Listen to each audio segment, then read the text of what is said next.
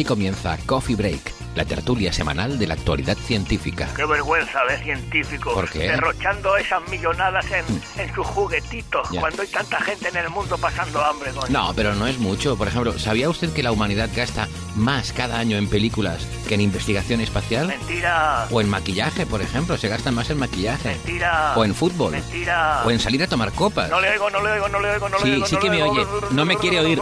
me, no me quiere oír. No me quiere oír. En fin, que comience la tertulia.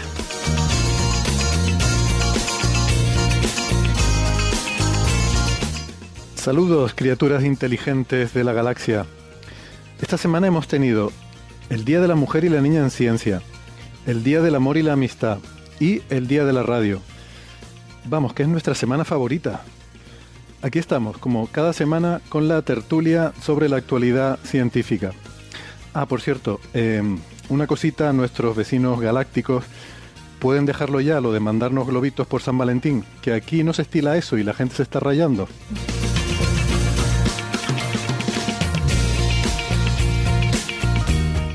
Hoy hablaremos sobre la miniluna de la Tierra y órbitas de herradura, sobre el descubrimiento de una nueva obra de Lope de Vega, sobre ingeniería espacial para luchar contra el cambio climático, un AGN dual y los intrigantes anillos de un pequeño mundo en el sistema solar exterior.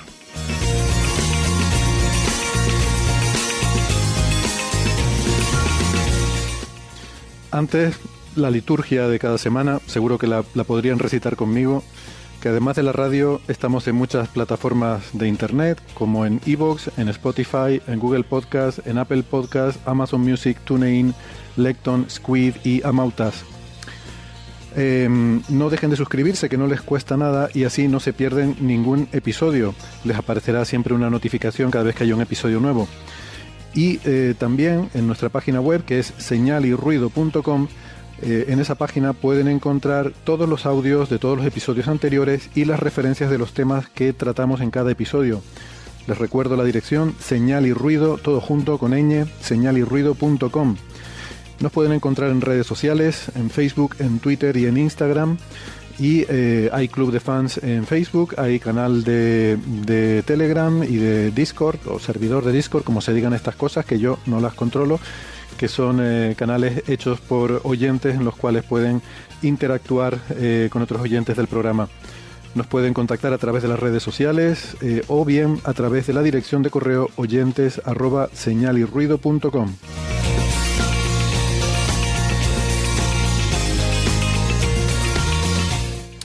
Nos acompaña hoy desde Málaga Francis Villatoro, que es físico, informático, doctor en matemáticas, profesor en la Universidad de Málaga. Hola Francis, ¿qué tal? Muy bien, aquí estamos en Málaga, un día así soleado, aunque bueno, la temperatura es un poquito fresca, ¿no? Hará 17, 18 grados y si pillas una esquinita que se mueve un poquito el aire tienes como un poquito de sensación de frío, pero por lo demás un día muy muy agradable para pasear y, y nada, y por supuesto pues aquí en casa disfrutando con vosotros de, de un gran programa de ciencia. Sí, ahí se te veía con el suéter puesto ya como que, como que todavía no, no llega la primavera.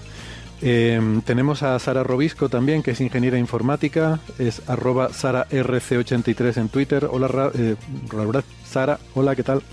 Hola.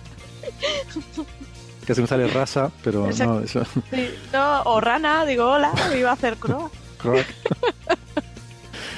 Tenemos en Galicia a José Edelstein, doctor en ciencias físicas, profesor en la Universidad de Santiago de Compostela. Hola, ¿qué tal, José?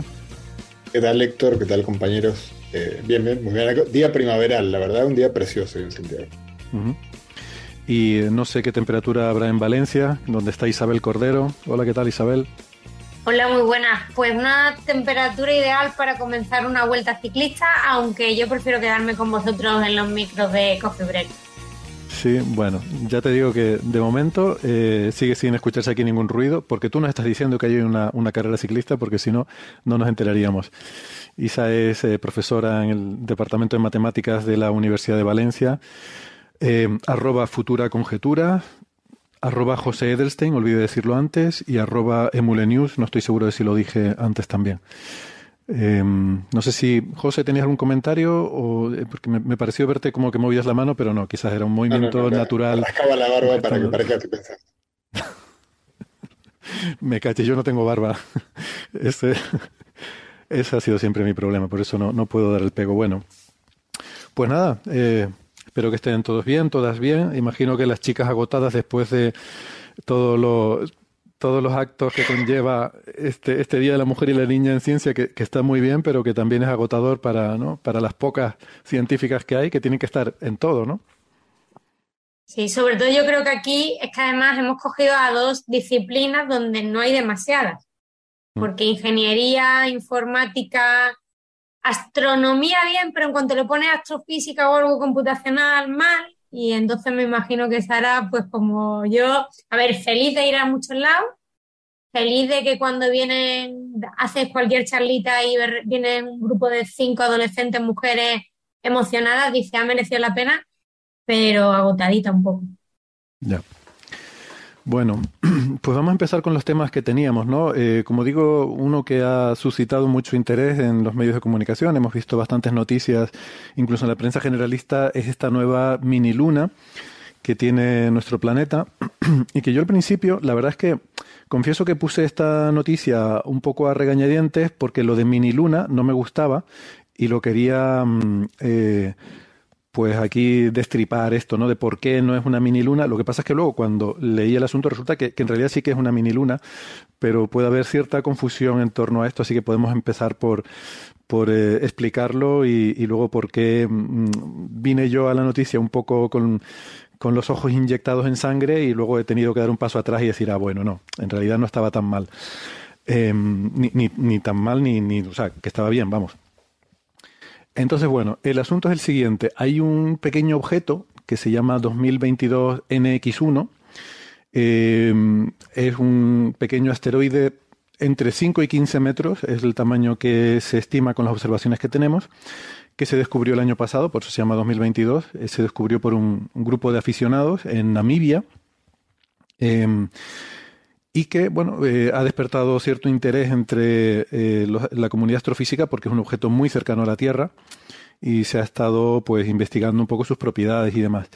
Eh, lo que ha salido estos días y por eso ha sido tan noticioso es un, trabajo que se publicó en Astronomy and Astrophysics Letters, un, una letter de Astronomy and Astrophysics, por compañeros eh, míos de, aquí del IAC y por dos eh, conocidos investigadores de sistema solar eh, de la Universidad, son de Madrid, desde la Complutense, a ver, de, de la Universidad Complutense, sí, eh, de, de, de, la que te gusta, Sara, de, de la Complu. No, yo soy de Alcalá.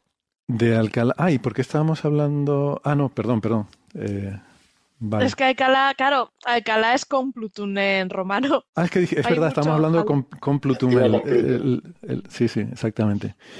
Y, y, bueno, con Pluto hay mucha gente a pesar de que ya no es planeta, pero, pero siguen, siguen dando la vara con Pluto también, o sea que eh, de ahí seguramente viene el lío. Bueno, estos dos autores de la Complutense son Raúl y Carlos de la Fuente Marcos, que hemos hablado de ellos en alguna otra ocasión, que son los dos únicos que no conozco personalmente, pero sí sus trabajos, porque he leído mucho de, de los trabajos que han hecho por, bueno, por el tema del planeta 9 y tal. Ellos han trabajado mucho también en la hipótesis del planeta 9, pero sobre todo en astrodinámica de objetos del sistema solar. Son eh, en nuestro país probablemente de los eh, de los que trabajan más, eh, han hecho más aportaciones en esto de hacer simulaciones eh, de, de, bueno, orbitales, de dinámica orbital, de mecánica celeste en, en los objetos del sistema solar, ¿no? Y, y, luego pues hay coautores que les sonarán, como Julia de León, que ha estado aquí varias veces en el programa, Javier Licandro, mi compañero de, de, despacho, así que tengo acceso bastante directo a, este trabajo. Y bueno, y compañeros, ¿no? Como Miquel Serra y Antonio Cabrera Lavers, de, que es el, jefe de operadores del, del, Gran Telescopio Canarias. Y en este artículo lo que han hecho es estudiar este objeto eh, con el GTC, con el Gran Telescopio Canarias, eh, en particular el instrumento OSIRIS, para derivar propiedades espectroscópicas, para ver un poco qué tipo de objeto es y también, eh, que me imagino que es la contribución de los hermanos de la Fuente Marcos, estudiar la trayectoria, ¿no? la órbita de este objeto y dónde puede venir. Todo esto viene motivado por el hecho de que cuando encuentras un objeto así que está mmm, muy cerca de la Tierra, eh, surge la duda de si es un objeto natural o si es un, eh, un, objeto artificial, puede ser un trozo de, basura espacial, una segunda etapa de un cohete a la Luna, un, yo qué sé, un, Tesla, que, haya por ahí.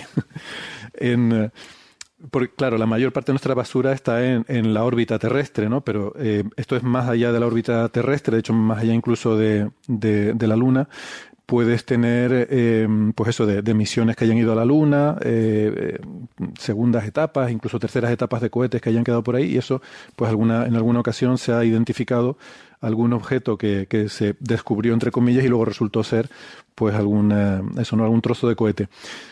Mm, o también la otra posibilidad, lo habitual en estos casos es que sea un, bueno, un, lo que se llama un eyecta lunar, ¿no? Un trozo de luna que haya sido arrancado por algún impacto de meteorito y tal.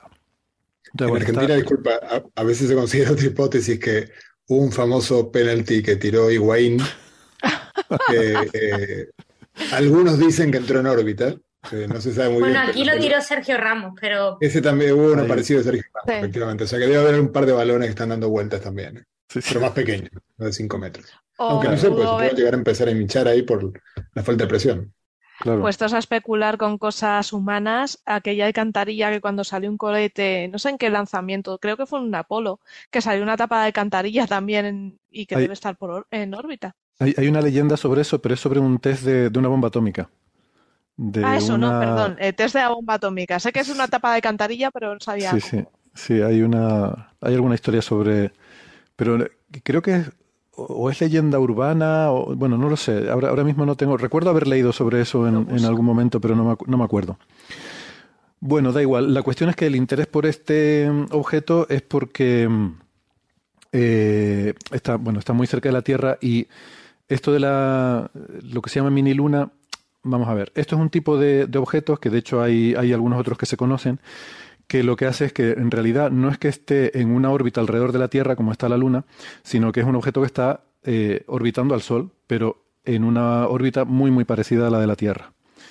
Eh, Habrán oído esto de que va en una órbita de herradura o no sé qué, incluso en la, en la nota de prensa, la verdad que la nota de prensa de este artículo es un poco creo que es difícil de, de, entender. Para alguien que no esté familiarizado con estas cuestiones le puede resultar raro, porque te habla como a veces se, eh, viene ese objeto, se acerca a la Tierra y luego se da la vuelta y se va. Y, y, la gente se puede preguntar, pero si la gravedad es atractiva, ¿cómo puede algo venir hacia la Tierra y luego darse la vuelta y marcharse? ¿no?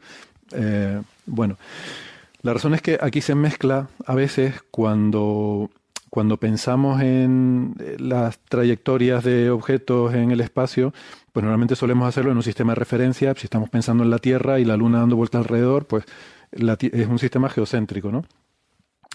Eh, veo, Sara, que nos compartes algo en el chat sobre la tapa de alcantarilla. ¿Quieres comentarlo?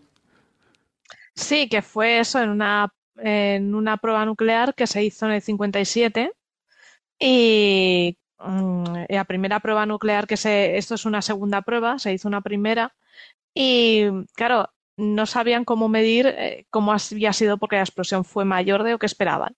Si cómo lo hacemos, pues muy fácil, ponemos unas cámaras, lo tapamos con una, una tapa bastante grande, se colocó, eh, era una placa de acero soldada de uno media tonelada y 10,16 centímetros de grosor. Bueno, pues se puso y las imágenes eh, toman una primera imagen con la tapa y una segunda sin la tapa. Se cree que la tapa efectivamente se, o, o, se vaporizó, que es lo más lógico, vamos, que sale todo el espacio, pero que se vaporizaría con la, eh, con la atmósfera. Sí, a mí lo que me Pero hay leído... leyendas que dicen que seguramente, que, que a lo mejor está por ahí orbitando, pero no. Sí, es verdad. Es que lo, creo que lo que he leído es algo así, ¿no? De alguien que estudió un poco el asunto y llegó a la conclusión de que se habría vaporizado en la atmósfera a la velocidad sí. a la que habría salido despedida. Ya. Eh, bueno, entonces lo que, lo que decía sobre, sobre este objeto y, eh, y otros que hay es que a veces lo que se hace es verlo desde el punto de vista de la Tierra, pero en un sistema de referencia que es un poco perverso, eh, que, es útil para entender algunas cosas, pero que confunde mucho cuando intentas pensar intuitivamente las cosas, que es un sistema de referencia centrado en el Sol, pero en el cual la Tierra no gira. ¿Cómo haces que la Tierra no gire? Pues porque tú vas girando el sistema de referencia con la Tierra, ¿vale? O sea, es un sistema que tiene su centro en el Sol y el eje X, digamos, es la dirección eh, Sol-Tierra. Entonces, a medida que la Tierra da vuelta alrededor del Sol, tu sistema de referencia también va dando la vuelta siguiendo a la Tierra. Entonces, cuando lo colocas así, tú tienes el Sol en el centro, la Tierra fija en un sitio, y entonces en ese sistema de referencia perverso es cuando tú ves que la mini luna viene ta, ta, ta por detrás, se te acerca, la mini luna, vamos a llamarlo con propiedad 2022 en X1, viene por detrás, se te acerca, se da la vuelta y se vuelve a retirar hacia el otro lado. Da toda la vuelta a la órbita por el otro lado, viene por el, por el lado contrario. Si antes venía por detrás, pues ahora te viene por delante, se acerca a una cierta distancia, se vuelve a dar la vuelta y se aleja de nuevo. Vale. Pero eso mm, confunde mucho intentar pensarlo así, porque es un, insisto en que es un sistema mm, de referencia que no es eh, bueno, que, es complicado, vamos, de, si lo quieres ver de una forma más intuitiva, lo que tienes que pensar es que tú te pones en un sistema de referencia, eh, digamos, fijo al, Sol y que no esté rotando, y entonces ves como la Tierra va girando alrededor del Sol y este objeto también va siguiendo a la Tierra mm, detrás del Sol en prácticamente la misma órbita. ¿Qué pasa? Cuando se va acercando a la Tierra, la Tierra tira de él al tirar de él lo acelera y lo sube un poquito más a una órbita que es un poquito más lejana del Sol que la de la Tierra. Entonces lo, hace, le, da un tirón, ¿no? Y, como que lo acelera un poco y, lo aleja un poquito del Sol. Muy poquito, es inapreciable. O sea, cuando tú vas viendo la trayectoria del propio objeto no, te das cuenta. Pero desde el punto de vista de la Tierra sí notas que ese objeto se ha ido un poquito más hacia arriba. Y entonces lo que pasa es que luego cuando se va moviendo, como ese objeto se ha ido un poquito más hacia afuera del Sol, eh, se vuelve más elíptica su órbita, llega un punto en el que se empieza a frenar un poquito, ¿no? Llega al, eh, al, vértice de esa elipse y, empieza a caer de nuevo hacia atrás. Entonces ahí, al irse frenando, ves que se va separando de la Tierra. Simplemente porque la Tierra le ha cambiado un poquito la órbita, la ha hecho más elíptica, y entonces la Tierra lo deja atrás. Por eso parece que se vuelve hacia atrás. No es que se vuelva hacia atrás, sino que la Tierra lo está dejando atrás. Y entonces ambos objetos siguen alrededor del Sol durante décadas, pero se va progresivamente haciendo cada vez mayor su diferencia hasta que por el otro lado se vuelven a encontrar. Y entonces ahora la Tierra se lo encuentra por delante y hace el juego contrario.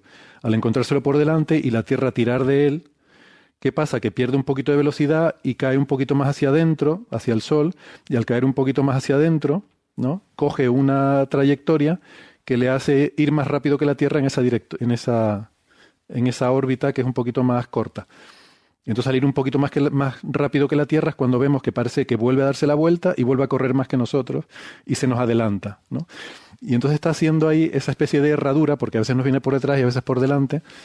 Y bueno, eso es lo que se llama con esa órbita de herradura. Es una cosa muy liosa, pero insisto, creo que es una cuestión de sistemas de referencia. Yo creo que no tenemos que pensarlo cuando hablamos, cuando hacemos divulgación y cuando hablamos eh, en términos que no son técnicos, no le cuentas a la gente que es una herradura que a veces viene por delante y a veces por detrás, sino es un objeto que está en una órbita muy parecida a la de la Tierra y a veces nos la encontramos por un lado y a veces por otro. Cuando miras los detalles de la interacción de ese objeto con la Tierra es muy compleja. Eh, o sea, al, acercarse hacen patrones mm, eh, poco predecibles, ¿no? Eh, y hay veces, y estos es otro de los temas que aparecen también en las notas de prensa, que se habla de energía negativa y eso también puede ser confuso para la gente. Entonces el objeto adquiere energía negativa. Esto no tiene nada que ver ni con viajes al pasado, ni con velocidades hiperlumínicas, ni con estas cosas exóticas que se hablan cuando hablamos de energía negativa, sino se refiere a energía potencial. Sabes que eh, siempre decimos que lo normal en física es que tú no puedas tener un cero absoluto de energía, sino que es arbitrario donde tú pones el cero. Tú solo hablas de eh, variaciones de energía respecto a una referencia, ¿no? Y con la energía potencial mm, gravitatoria, el criterio es ponerlo de tal forma que el cero te indica cuando un cuerpo ya no está ligado con otro. Entonces, mm, respecto a la Tierra, un objeto que tenga una energía potencial positiva quiere decir que no está ligado gravitatoriamente y negativa quiere decir que sí está ligado gravitatoriamente. a eso se refiere con energía negativa, eh, que creo que también es otra cosa confusa si no la, cuando la, cuentas así, si no, si no la explicas un poco.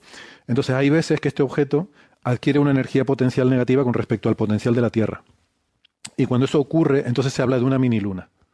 Porque en ese, durante ese, pero son transitorias, o sea, dura poquito tiempo en esa fase. Y eso ha ocurrido eh, con anterioridad. Sabemos que ocurrió en, eh, no tengo aquí ahora las fechas, ¿no? Pero cada X décadas se, mm, el, movimiento de este objeto lo lleva a una situación en la que tiene esa energía negativa, entonces está de forma efectiva eh, en órbita alrededor de la Tierra. Pero un objeto muy pequeño que está muy lejos. O sea, es una órbita realmente poco regular eh, o poco... es efímera, es lo que se dice habitualmente. Por eso no se considera un, realmente un satélite, sino que es algo transitorio, es una fase. Es como la adolescencia, es una fase y luego se te pasa. Pues a esto le pasa lo mismo. Estos, asteroides pasan por una fase, que son mini lunas, y entonces yo pensaba, por eso venía yo un poco con los dientes afilados a esta noticia, porque pensaba que este era un objeto que estaba merodeando la Tierra con esto de la órbita de herradura y tal. Y yo decía, pero eso no es una mini luna. Pero es que sí, eh, lo, eh, lo que demuestran en el artículo es que ahora mismo está con una energía potencial negativa respecto a la Tierra, por tanto, técnicamente sí que es lo que se considera, lo que se denomina una mini luna. Que otra cosa es que a mí tampoco me gusta esa denominación, pero bueno, eso ya es eh, como llamamos a las cosas. Pero efectivamente, con la definición habitual de mini luna, lo sería. Eh, bueno, es una cosa transitoria. Eh, en unos años, pues volverá a desacoplarse gravitacionalmente de la Tierra y seguirá haciendo este recorrido, ¿no? En, en, una órbita muy parecida a la de la Tierra, pero un poco por delante, un poco por detrás. Y luego, claro, esto es lo que han hecho, sobre todo eh, con el tema de las simulaciones numéricas, es ver que también lo fue anteriormente, eh, a ver si lo tengo por aquí en la figura, en el sobrevuelo de 1981, o sea, en 1981 volvió a tener esa energía negativa y lo volverá a tener en 2051. ¿Vale? O sea, ahora mismo es una mini luna, dejará de serlo en, no sé, en unos años, unas décadas, y en 2051 volverá a hacerlo según las simulaciones, y hacia atrás hasta 1981. Seguramente se podría ir más atrás, más adelante, pero no hay suficiente precisión todavía en la, en la trayectoria actual como para, para poder extrapolar mucho más allá de, estos, de estas fechas que ponen aquí. Pero bueno, eso es una de las cuestiones y la otra es la procedencia, ¿no? De cuál es la naturaleza de este objeto y es para lo que han sido muy útiles las observaciones de Osiris que dan espectroscopía, porque con esto lo que han concluido es que el espectro es, eh, es consistente con el de un asteroide, o sea, no es un objeto artificial, no es una superficie metálica, eso se, se vería en el espectro, es realmente un asteroide, y es consistente con los asteroides que son de tipo K, que se llaman. Que, esto es hay una clasificación que se llama la, clasificación de Tolen de, de, los asteroides. Hay pues tipo, tipo S, tipo K, tipo X, tipo V, son diferentes dependiendo del espectro que tengan y eso está relacionado con de qué está hecho, cómo está hecho el asteroide y, cómo se formó. Entonces, estos de tipo K son poco habituales, pero se parecen mucho a unos muy comunes que son los tipo, los tipo S, que son los que son muy eh, abundantes en silicatos. Eh, mm, eh, son, son como, como una piedra, básicamente una piedra. Saben que hay otros asteroides que son condritas, otros que son metálicos. pues estos eh, son parecidos a estos tipos S, que son, son silicatos, son piedras eh, en el espacio. Y, y, eso, pues es bastante, bastante normal. Aquí dicen que es, de estos tipo K, aunque también podría ser un tipo XK, X mayúscula, K minúscula, pero que esto ya es un... Es que uno de los tipos es el tipo X, que, que es un grupo también un poco peculiar, ahí están los metálicos, y hay veces que estas diferencias no son muy nítidas entre un tipo y otro y hay como lo que llaman tipos transicionales que están entre un tipo y otro. Entonces el, XK es como un X pero que parece K. A ver, o sea, que o es K o es un X que parece K. Entonces, ese es un poco el... Supongo que son de las cosas que se ponen en el artículo para, para cubrirte bien las espaldas y ser riguroso, ¿no? Eh, pero es que la X y la K se parecen bastante, o sea, es solo cuestión de estirar los palitos. Una cuestión de inclinación. Exactamente. Sí, sí, Y luego también la duda era si podía ser eyecta lunar, que eso lo descartan también porque tendría otro espectro diferente. O sea, no es composición lunar y no es, eh, y no es un cohete. Es, un, es realmente un asteroide. Hay otro, el único, hay como tres objetos anteriores que están en este tipo de juego con la Tierra, de, de ir muy cerquita, de que a veces me acerco, a veces me arrimo, pero ¿sabes? Pero sin compromiso. Aquí nada estable. ¿eh? nos arrimamos a veces, pero... A ver, por relacionarlo... Que corre el aire. Que corre el aire, ¿no? Por relacionarlo con lo de San Valentín. O sea, algún escarceo, pero sin... E, efímero, ¿no? Eh, una cosa así sin, sin pensar en el largo plazo. Y, y, de eso solo hay uno que se le ha hecho espectroscopía antes, que es el 2020 CD3, 2020 CD3. Yo, a ver, de estas cosas, eh, yo lo digo así como con mucha seguridad, pero en realidad no tengo ni idea cómo se ponen estos nombres. Sé que los primeros cuatro debe ser la fecha de descubrimiento, eso es una cosa que se me ha ocurrido. Y luego llevan unas letras como NX1, CD3, que no me preguntes. Igual es un número de serie en el catálogo de cuerpos menores o algo así. Pero bueno, le preguntaré a Javier Licandro a ver si me aclara ese. ¿La N puede ser porque se refiere a un neo o no? Bueno, puede ser, pero el otro también lo es. El 2020 CD3 también sería un NEO. ¿Vale? NEO son los cercanos a la Tierra, ¿no? Near Earth Object, objetos que se acercan a la Tierra. No quiere decir que tengan que estar cercanos ahora mismo, porque podría estar al otro lado del Sol. Lo que quiere decir es que su órbita eh, es cercana a la órbita de la Tierra. Y esos son, claro, los peligrosos. De hecho, de este se ha hablado si podría caer a la Tierra.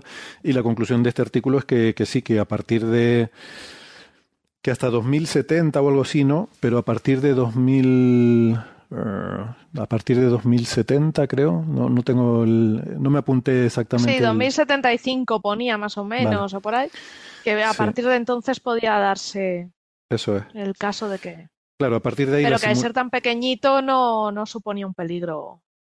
Esa es otra cosa que me dejó un poco desconcertado en la nota de prensa, eh, que ahora les comentaré, pero antes quería decir eso, que, claro, al, propagar hacia adelante en el tiempo, el error te va, se va amplificando, ¿no?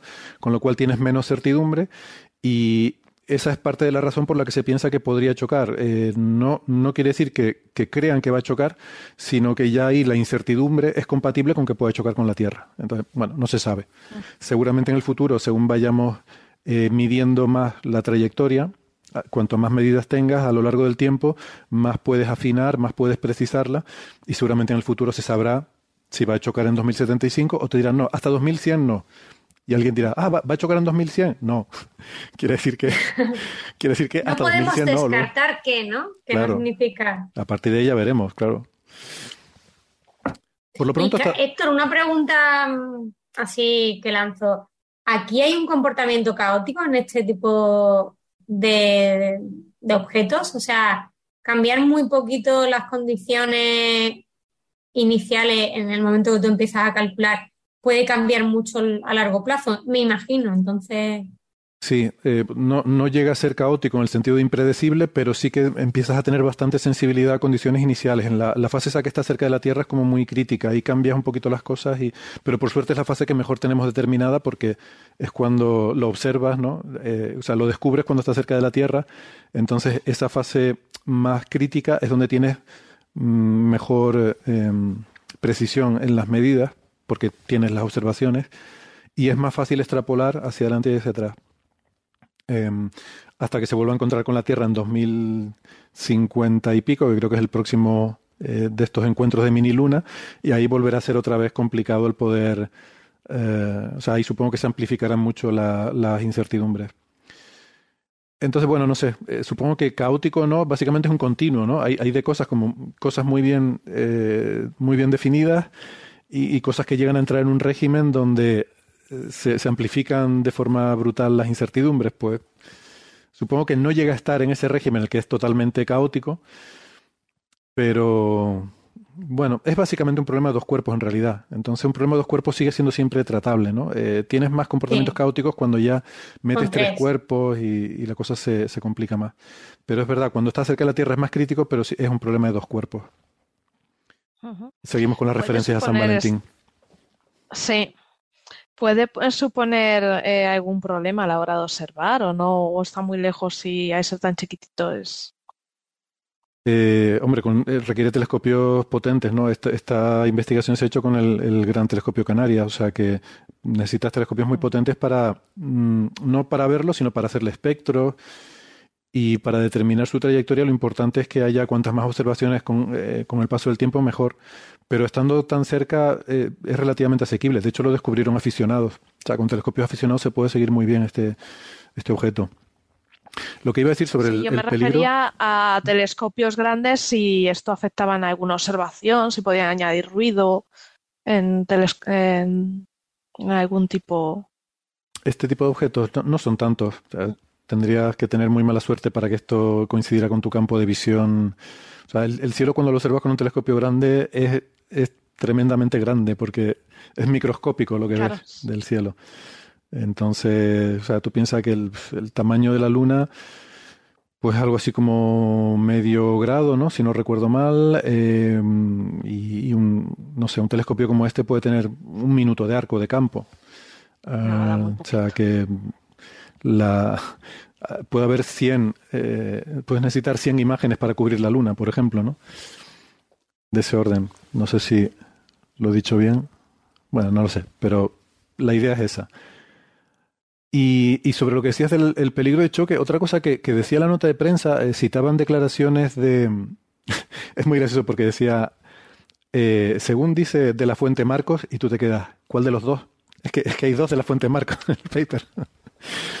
Pero bueno, supongo que se referían al primer autor, que es Raúl. Em, dice, según de la fuente Marcos, no es peligroso porque solo mide entre 5 y 15 metros, que es más pequeño que, por ejemplo, el de Chelyabinsk.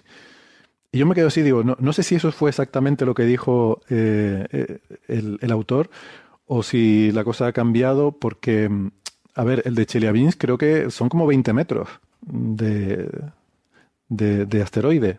Y este estás diciendo que la cota superior serían 15, o sea que es muy parecido. Y el de Chelyabinsk la lió parda. O sea, miles de heridos. Y no llegó a caer en la ciudad, sino por ahí cerca, por los alrededores y explotó en el aire. Pero de roturas de ventanas, de, de, la onda expansiva y tal, miles de heridos. Simplemente por caer cerca de la ciudad. Eh, entonces, no sé, no me parece ninguna tontería que diga, no, no, eh, no pasa nada porque es más pequeño que el de Chelyabinsk. A ver, marginalmente más pequeño que el de Chelyabinsk, por lo menos en la cota superior del tamaño, ¿no?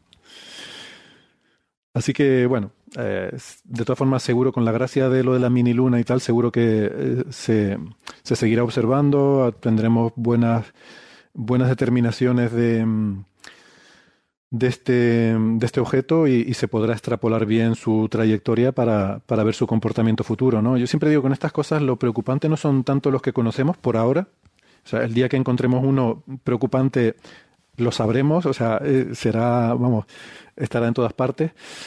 Lo preocupante son, mm, estos los conocemos, pero y los que no conocemos, eh, ¿no? Como decía Ramsfeld, eh, hay cosas que sabemos que sabemos y cosas que sabemos que no sabemos, pero lo malo son las que no sabemos que no sabemos, ¿no?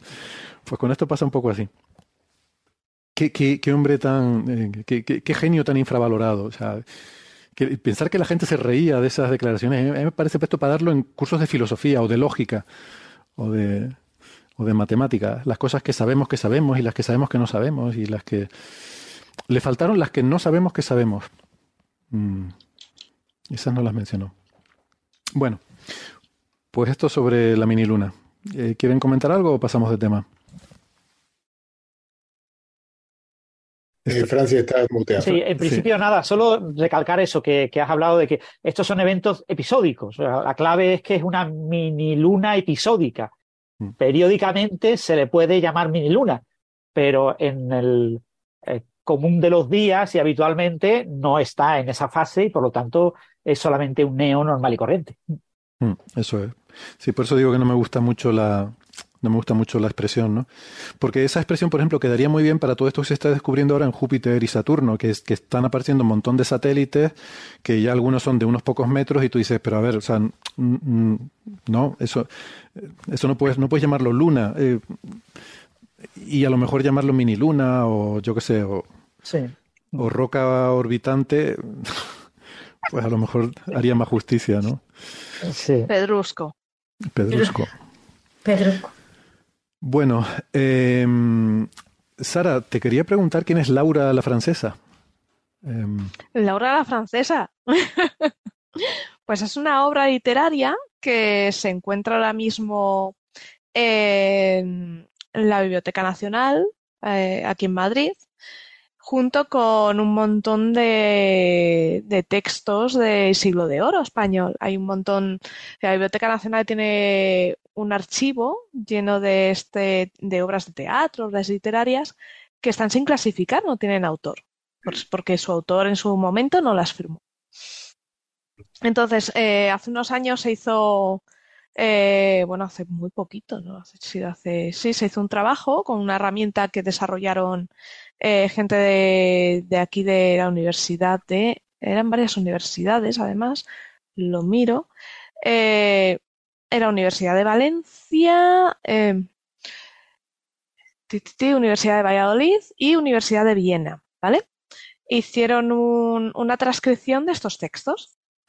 ¿Por qué? Pues porque para, a la hora de estudiar estos textos eh, es muy incómodo tener que coger el texto, porque son manuscritos, ¿vale? Coger el manuscrito, leerlo, tal. Y una persona además transcribirlo, os lo podéis imaginar, se pueden tardar hasta años. Entonces, eh, me refiero a años en, todos estos miles de textos que hay. ¿Vale? Entonces, ¿qué se hizo? Se hizo un proyecto eh, que desarrolló una herramienta para transcribir automáticamente este tipo de textos. La herramienta se llama Transcribus y eh, la verdad es que funciona muy bien. Es un sistema de, inteligencia artificial entrenable además. es un, ah, sí, un clasificador. Entonces, este sistema eh, lo que hace es que él coge y transcribe el texto con un 90% de, de fiabilidad, ¿vale? Pues son más que eh, yo. Esta precisión. ojo, esta precisión es baja comparado con los transcriptores de, cuando hemos de textos escritos a máquina, que hay que hacer un 99, ¿vale? Pero claro, debemos pensar que no es siempre un 90%. Hay veces que su fiabilidad baja. Todo depende de la caligrafía de la persona que haya escrito ese texto. La caligrafía. Con los médicos de familia bajará todavía más. Sí, El día que inventen algo para eso, ya será. Eso supera a ChatGPT y a todo. Por cierto, Sara, yo no sé si soy el único que te oye bajito. Eh, oh, yo, te escucho bajito, no sé si puede... Subo el micro un segundo, dando un segundete. Vale. Configuración de audio, subiendo. Vale, ahora, ¿mejor? Sí, yo creo que sí. Mm. No entiendo por qué lo baja cada vez que entro en, en Zoom. Bueno, pues esta herramienta Transcribus lo que hizo es que transcribió estos textos. Sí que tiene problemas, eh, ahí, eh, si bien corrige algunas cosas, adapta nuestro lenguaje actual, quita las dobles S, las dobles M, pone acentos y tal, pero sí que tiene problemas porque hay veces hay palabras que no separa o hay palabras que no junta, comete algunos errores, pero comete errores en palabras un poco menos comunes. Entonces, eh, te deja un texto que se puede trabajar muy bien con él, pese a estos errores. Entonces, ¿qué hicieron con ello? Pues se les ocurrió decir, oye, ¿y si hacemos un siguiente trabajo? ¿Y si aplicamos un modelo para ver si reconoce la autoría o no? Bueno, pues hubo una persona que estaba haciendo su doctorado y se le ocurrió hacer esto, ¿vale? La persona se llama Álvaro eh, Cuellar. Entonces, lo que hizo fue un modelo que le pasabas estos mil y pico documentos y él lo que hacía es que te decía si eran de Lope de Vega o si no. Clasificaba Lope, no Lope, Lope, no Lope. Eh, igual, eh, su modelo tiene una tasa de acierto bastante elevada también y, y funciona muy bien, pero lo curioso aquí es eso, que una de las obras le sacó con unos porcentajes muy altos que era eh, de Lope de Vega. De hecho, los porcentajes, bueno, son un 65, un 67, pero ha llegado hasta un 78, o sea que mm, marcaba eh, que sí que podía ser de Lope de Vega. Y esta obra es La francesa Laura, que es eh, una obra que de haber sido escrita por Lope de Vega se escribió al final de su vida sea, al final de la vida en los últimos años. ¿Y de qué va, de qué va esta obra? Pues va de una muchacha noble que es hija del duque de Bretaña y que está casada con, un conde. Bueno, pues esta muchacha eh, tiene la mala suerte de que el heredero al trono de Francia se enamora de ella y se pone a cortejar a pico y pala y venga y dale. Eh, el tema hoy es San Valentín, está, clarísimo con tan mala suerte de que el marido se mosquea e incluso la intenta envenenar, bueno, ocurre ahí de todo, pero finalmente descubre que no, que, Laura no ha hecho nada y eh, acaban siendo felices y comiendo perdices. eh, parece que la prosa, porque este modelo. acoso y violencia de género, lo loco. a lo loco, o sea, las obras. Esto, eh, el siglo de oro es una cosa muy salvaje, claro, esa, esa época, eso era un poco habitual. Hay que cancelar a, Lope de Vega. Lope de Vega cancelado. Hay que ponerse en su contexto también. Bueno, pues el. Cancelado el contexto también. el tema el tema es que, claro, eh, cuando el modelo levantó la mano y dijo esto es de Lope, se pusieron manos a la obra un montón de personas especializadas en Lope de Vega y se dieron cuenta de que efectivamente el estilo es clavado de Lope de Vega. Pero ahora vamos a hablar de mi libro, vamos a hablar del modelo en cuestión. Porque claro, eh, el modelo en cuestión es, esta persona lo que ha hecho es la culminación de la elegancia, lo que viene siendo para mí porque ha usado una Super Vector Machine. Eh, hablando en castellano, porque ya sabéis que a mí las palabras en inglés no me gusta usarlos siempre que podamos usar términos españoles, eh, pues son máquinas de soporte vectorial. ¿Y qué es una máquina de soporte vectorial? Pues es un tipo de modelo que no solo es muy sencillo, eh, en su concepto es una sencillez espantosa, ahora os la voy a explicar, pero aparte son muy eficientes necesitas muy pocos recursos de la máquina para obtener resultados muy buenos. Tan buenos son los resultados que se usan en eh, reconocimiento de imágenes, eh, secuenciación de proteínas, eh, reconocimiento de, enfermedades. O sea, se usa en un montón de cosas y con unos resultados muy buenos. Debemos pensar que este algoritmo es muy, muy robusto porque contra las redes neuronales a las que adoramos, eh, las redes neuronales se basan en la minimización de riesgo empírico, ¿no? Para obtener, para minimizar sus riesgos. Este se basa en la minimización de riesgo estructural. Es su estructura la que minimiza riesgo. O sea, si acierta, va a acertar siempre. Si falla, va a fallar siempre. O sea, es muy, muy robusto. Pero ahora vamos a lo bonito, cómo se comporta. ¿Vale? Imaginaos que tenemos un conjunto de datos. Imaginaos una que los ponemos eh, los conjuntos de datos eh, como bolitas de colores y que las extendemos sobre un plano, ¿vale? Cada color de la bolita eh, representaría una característica. En nuestro, en el caso de, de estos documentos, serían escritos o no por Lope de Vega, ¿vale? Esto sería el conjunto de entrenamiento. Entonces, tendríamos un batiburrillo de bolitas visto desde arriba de muchos colores vamos, de dos colores. Entonces, como las eh, máquinas de soporte vectorial dicen, vale, vamos a separarlas. Hay que separar los dos conjuntos bien diferenciados. ¿Para qué? Para clasificar, aunque también se usan, se han usado para hacer regresión, pero nos vamos a centrar en el clasificador. Entonces, claro, eh, tú lo ves así y hay veces que es muy fácil, que dices, tiro una línea y separo. Vale, pero en muchas ocasiones esto es imposible porque puedes tener como varios conjuntos muy mezclados, se hace muy complicado. ¿Cómo lo harías? Pues muy fácil. Aquí hacemos como haría todo buen físico teórico o todo buen físico de cuerdas. ¿Qué hacemos? Aumentamos las dimensiones de nuestro problema y así lo hacemos fácil de atacar. Y ahora es cuando José Edestein me suelta una colleja. tal como lo dices, suena como a que los teóricos añaden dimensiones como los observacionales añaden parámetros al ajuste, ¿no? Claro. Pues claro, ¿qué pasa? Que si añadimos una, una dimensión, ya no estamos viendo desde arriba. Ahora ya vemos nuestro conjunto de datos que tiene forma, tiene volumen. Entonces ahora sí que podemos atravesarlo mediante hiperplanos. Usaremos tantos hiperplanos para separar cómo clasificaciones queremos hacer. que queremos clasificar en dos? Un hiperplano. ¿Queremos clasificar en tres? Dos. Y vamos así. Entonces, eh, lo que hacemos es que este hiperplano lo que tiene que hacer es eh, maximizar la distancia de los puntos del conjunto de entrenamiento al plano. O sea, tienes que cortar de tal manera que tu plano eh, diferencia muy, muy bien ambos conjuntos. ¿Vale? ¿Por qué? Porque si te viene un nuevo elemento más cercano al plano, siempre lo vas a hacer, lo va a clasificar bien.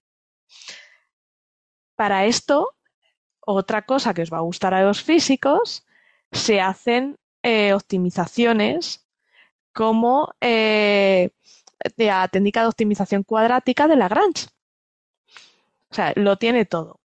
Sara, lo que has comentado antes es algo así como cuando un niño va por un camino y le dices al niño, ven mejor por el centrito, no te acerques demasiado a los bordes, ¿no? Exacto. Y lo que yo entiendo de lo poquito que he estudiado de cosas de, estas técnicas, al final es robusto porque como minimizas, o sea, maximizas, digamos, que te alejes todo lo posible de los dos conjuntos, o sea, déjame un poquito de margen. Cuando pones un punto nuevo, ese punto no tiene tanto peso. Y luego también en mate suele pasar que los algoritmos que son más sencillos suelen ser más robustos. Y los algoritmos que son más complejos, aunque puedan tener más precisión, tienes que tener cuidado con alguna de las condiciones, de manera generalizada, ¿no? Exacto. En este caso funcionan muy bien, eh, tienen sus problemillas también, pero este tipo de algoritmos funcionan muy, muy bien cuando trabajamos con conjuntos de datos con muchísimas características, conjuntos de datos muy complejos. ¿Por qué? Porque mm, nos permiten eh, diferenciar eh, en más conjuntos y permite que haya separaciones y tal. Entonces, ahí los cortes, digamos que es como tú ves algo desde arriba y de repente lo conviertes en un cono o en un salchichón y ya fileteas. un poco también como cuando ves a lo mejor galaxias proyectadas en la bóveda celeste y dices, ahí no puedo separar. Pero si le añado, la, aquí lo que pasa es que sabemos que quizás la variable que te conviene añadir en la distancia. Lo bueno de estos métodos es que, bueno, a saber qué variable te conviene añadir, pero si das con la tecla de la variable buena y le pones la distancia, pues esa proyección que a priori podría juntarse más de la cuenta, pues consigues separar eh, suficiente como para pegarle el tajo donde quieras y clasificarlo bien. Exacto. Creo que eso justamente es lo que hace el método, buscar cuál es la dimensión que tienes que añadir para que puedas separar de forma óptima esos dos conjuntos, ¿no? Y luego lo que busca, por eso se llaman de soporte vectorial, es la función kernel, que es la función eh, el vector de soporte, eh, la función que te marca ese vector de soporte o ese plano. Entonces podemos tener eh, cuatro. Una función, podemos usar una vez función lineal para cortar, que sería un corte limpio, una función polinomial con un poquito de curvatura, la función radial, que ya es un despiporre, mm, que podría tener recovecos para conjuntos muy complejos, y luego una función sigmoidal. La función sigmoidal eh, nos puede dar algún problemilla en algunos puntos, pero eh, se usa bastante.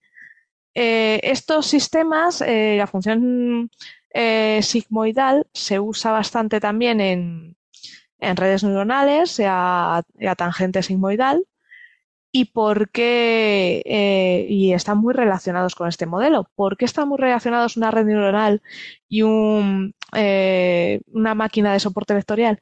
Porque estas máquinas se usan a veces para entrenar redes neuronales, suelen ir un poco de la mano. Pueden generar conjuntos de entrenamiento, pueden entrenar entonces, pero bueno, al tener menos parámetros, y lo que dice Isabel, mucho más fáciles de comprender, más fáciles de realizar y no tenemos tantos riesgos. Mm. Y la verdad es que eh, sí que eh, lo único que tiene un problema es la dificultad em, de entender este hiperplano de corte en el espacio donde hay mayores eh, con muchas dimensiones, porque a lo mejor el pliegue no te, no te sale bien o algo, pero bueno, mm, ahí funcionaría más como una red neuronal, como una caja negra. Pero si no tienes muchos pliegues, no tienes, es bastante, tienes un modelo que se puede filetear bien, eh, ahí úsalo porque es fácil, no te va a requerir eh, una computación excesiva. Como ves, es muy simplón. No vas a necesitar eh, un entrenamiento largo, no necesitas nada pesado. ¿no? Entonces, estos sistemas, lo que te digo, es solución, digamos, a navaja de Ocan. Es una solución sencilla, pero súper fiable. Bueno, y una pregunta que lanzo. ¿Alguien estará pensando en aplicar esto a otros libros? Porque yo probaría con el azallo de Tormes a ver si se descubre algo, ¿no? Pero tienes que tener una pues muestra del autor. De esa época. Tienes que una muestra, o sea, eh, la pregunta, la pregunta que le haces, eh, eh, que es lo que nos contaba Sara en el entrenamiento, es este, ¿es de este autor o no es de este autor? O sea, tienes que entrenar el sistema para saber si es de un autor o no. Mm. Sí, pero, es que el sistema. autores más importantes de esa época, ¿no? El sistema está entrenado con 350 dramaturgos. Aunque él lo ha usado solo para Lope o no Lope, pero se podrían meter más cortes hasta 350. O sea que, digamos que le tiene bastante bien, está bastante bien entrenado. Pero, pero porque se piensa que el Lazarillo es de algún escritor conocido de la época o puede ser de alguien que no llegó a pasar a la historia. Eh, que es lo, yo siempre había entendido eso, Que, es anónimo. Claro, vale, no se sabe, pero. claro. Ya. Yo siempre había pensado que, era de, de, de, alguien que no, que no quedó constancia histórica de su figura, pero claro, podría ser de. ¿Mm? Lo que se piensa de la francesa Laura, porque a la hora de escribirla eh, está escrito por tres manos. O sea, eh, lo que ha llegado a la Biblioteca Nacional no es el manuscrito original, es una copia, escrita por tres personas. Entonces, eh, lo que se cree que pudo pasar fue Lope de Vega hizo su obra, se perdió y esto fue una copia que fue circulando sin firmar por la razón que fuera o sin poner al autor por la razón que fuera y se perdió. Igual el Lazarillo de Tormes es eso, una copia que, que pasó de una mano a otra sin, sin la firma original. Yo creo que algunos textos de esa época, no sé cuántos, eh, no sé si es muy representativo, pero eh, no, no, existía en aquella época como hoy tan claramente la autoría y el, no sé, mm. el registrar la obra, entonces es muy probable que muchas novelas de la época no fueran, hayan pasado por más de una mano. O sea, la que nos llegó es la, quizás la última versión, pero que tenga, eh, creo que en la Celestina concretamente, eh, cuando estuve en Toledo nos contaba Luis Débora, que, ha estudiado el tema, que, creo que tenía tres autores, la Celestina, y de hecho eh, está en duda cuál, quién es el que hizo realmente el gran corpus, la mayoría. Él, decía que lleva años mirando el tema y que según él Rodrigo Cota es el autor de, del, de la mayoría de la Celestina, pero no es lo que normalmente se considera. Bueno, pues si por ejemplo hubieran aportaciones de dos, tres personas, lo que, no lo sé, si ya sería ver, yo qué sé, por probar, lo mismo el algoritmo da un número alto, pero no demasiado alto, en más de un autor. Claro. Y, claro. otra cosa me sorprende, me estoy acordando de, una, de una, un tema que también otro día deberíamos comentar, de, de hay, hay algo llamado psiquiatría computacional que se está haciendo hoy en día, que es una locura, y que es el análisis lingüístico de, textos, de producción de texto coloquial. Eh, claro, la diferencia con la literatura es que la literatura un estilo, ¿no? Entonces tú no escribes lo que te sale, escribes eh, con, un... Eh, no hay una naturalidad en, principio en la escritura.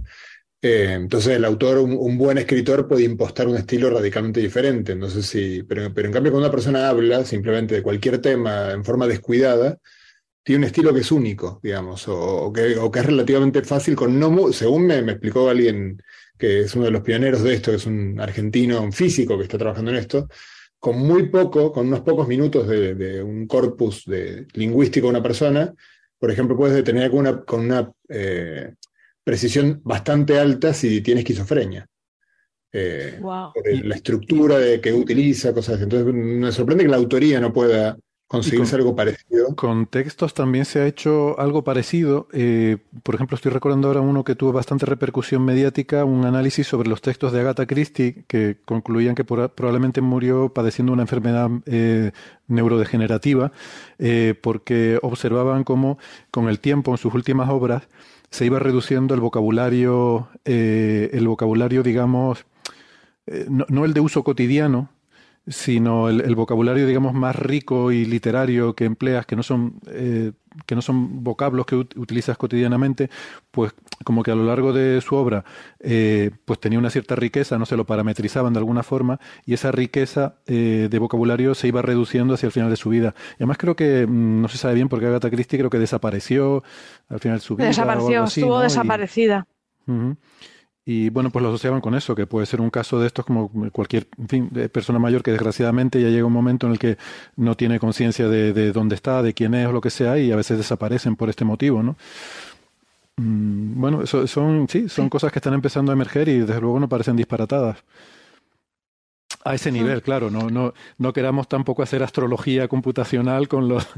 Te analizo un texto y te digo que tu, tu afinidad sería con los de este otro signo y, vas a tener mala suerte esta semana porque ten cuidado al salir de casa con... Bueno, en fin, esas cosas son un poco...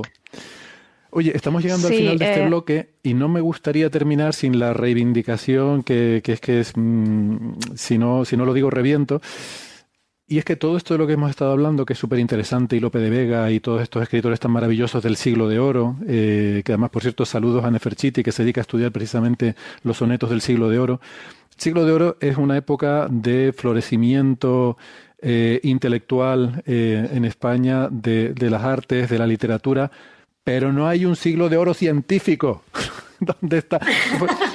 Claro, el concepto de los reyes católicos, ¿no? De lo que quisieron ellos impulsar como el desarrollo intelectual de, de, un, de una nación gloriosa, pues llevaba a estos desarrollos de las artes, de, de, pintar unos frescos maravillosos, unas capillas sistinas, unas cosas que en las catedrales, y, pero siempre fue artístico. Este país nunca tuvo, yo no pido un siglo de oro, pero una década, por lo menos, una década prodigiosa de ciencia, no la hemos tenido. De todas formas, el siglo de oro de pilla muy lejos ya los reyes católicos, que estamos hablando de 17, ¿no? Ah, bueno, sí. Mm, sí, un poquito, sí, Lope de Vega es siglo XVI, ¿no? Lope... Eh... manuscritos del siglo XVII. Vale. Pero Lope de Vega nació en el siglo XVI, no sé qué, qué bueno, a verlo aquí. de todas maneras, yo creo que en este país la ciencia ha formado parte de la cultura de manera tan tangencial que por eso. O sea, tenemos, pues lo que se dice siempre, ¿no? Que si dices que no sabes quién escribió el Quijote mal, pero si dices mm. que no sabes matemáticas no pasa nada. Pues, y, fíjate, si no pasa nada que el siglo de oro, según pone la Wikipedia, duró de 1492 a 1659. La leche, claro, el siglo XVII, el siglo más largo de la historia. Sí, sí. Delita. Esto creo que lo deja todo muy claro. Impresionante. Eh, Lope de Vega nació en 1562, es decir, en mitad del siglo XVI, y los reyes católicos murieron al principio del siglo XVI, sobre 1515-20. Mm. O sea, llevaba 40 años muertos los reyes católicos cuando nació Lope de Vega. Sí, bueno, pero cuando quiero decir el impulso que se da, o sea, son cosas que trascienden una generación, ¿no? O sea, cuando, eh, sí, claro. Me refiero Estamos hablando de que ya se conocía América, había ese impulso económico, esa había, había noción, había noción de, de, no sé, de imperio, de, de, de, nación gloriosa que se tenía que manifestar también en una cierta producción intelectual. Y esa producción intelectual fue, como no puede ser de otra forma en este país, al mundo de las artes, que está genial. O sea, nos encanta que haya. Eh, Laura, la francesa, es, una maravilla, seguro. Eh, la, sinopsis que nos hizo Sara me, dejó con ganas de ir a leerla. voy a ver si la busco ahora en Amazon. Es una, Es una obra, es una obra de teatro. De hecho, eh, ya está, ya está transcrita eh, Transcribus eh, tardó horas, solo horas, en procesar 1.300 obras teatrales para que veáis la potencia de este transcriptor, que también es otra máquina de soporte vectorial. es que es una maravilla. O sea, este trabajo, y os recomiendo, sobre todo, si no lo habéis leído, el artículo científico es espectacular. Es que se nota que, que son estudiosos de la lengua, porque escriben con unas florituras con un, con un arte que dice, Dios mío, o sea, es que solo os, eh, os puedo poner un poco cómo comienza el paper y ya con eso podéis alucinar, ¿no? Sara se ha quedado prendada del paper. A ver, un paper que comienza con poderosos aliados resultan los recursos informáticos para investigador de teatro del siglo de oro. Pero la primera frase se la podía haber atribuido a Jar Jar Binks. Sí, también, sí, sí, sí, sí, también. Bueno, venga, pausita. Amigos que nos escuchan por la radio, ya saben, eh, nos despedimos hasta la semana que viene, aunque pueden seguirnos escuchando si quieren en la versión en internet en el podcast, que vamos a seguir hablando de más temas. Si no, nos despedimos, eh, como digo, hasta la semana que viene. Si están en el podcast, no toquen nada, que ya volvemos. Hasta ahora. chao. chao.